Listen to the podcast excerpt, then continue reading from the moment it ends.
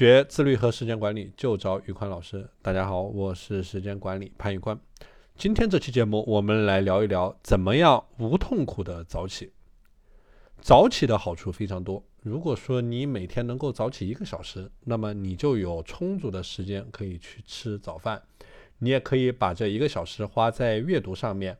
你每天早上多出一个小时，一年就是整整三百六十五个小时的时间。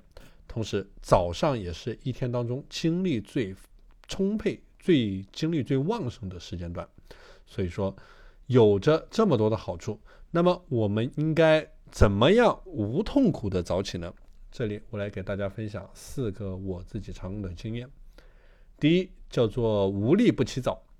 很多人早上起不来，因为他没有呃没有驱动着它起来的这么样一个动力。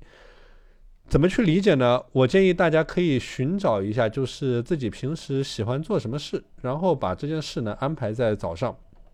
比如说，你晚上的时候喜欢玩游戏、看小说，那么你就把这个事儿安排在早上。你可以允许自己早上去玩十五分钟游戏，或者说去看十五分钟小说。这样的话，你每天醒来的时候，你一想到你要去做这件事，你起来就自然有动力了。所以说，这是第一个方法。无利不起早。第二个方法，五秒钟起步法，就说你如果醒了之后，但是你就是起不来，怎么办呢？这个时候使用五秒钟起步法，自己跟自己对话，倒数五秒钟的时间，五秒钟一到，一咬牙一跺脚就起来了。有时候你发现很多事情非常难，但是一旦你去做了，也就做了。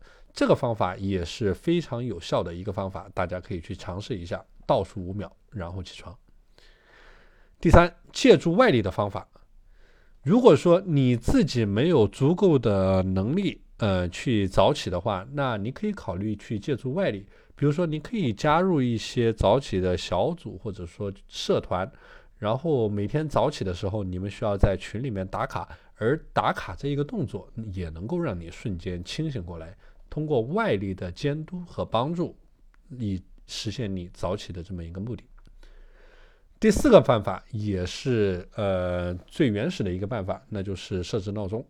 闹钟的设置呢，我建议呃不小于两个闹钟，同时把闹钟的铃声换作你平时喜欢的音乐的声音，同时把闹钟放在你无论如何也够不着的地方。所以说，当闹钟一旦响起，你也只能爬出被窝去关掉闹钟。呃，早起。通过早起，大家还能够实现倒逼早睡的这么样一个目的。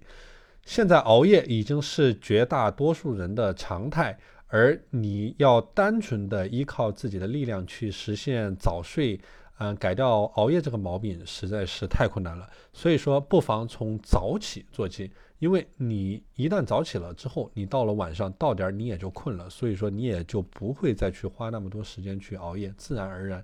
你也就会想去睡觉了，睡觉也就变成了你的刚需。好了，今天的内容就和大家分享到这里。大家如果想学习自律和时间管理方面的知识，欢迎添加我的微信 p a n l e o n 一九八八 p a n l e o n 一九八八，我是时间管理潘宇宽，我们下期。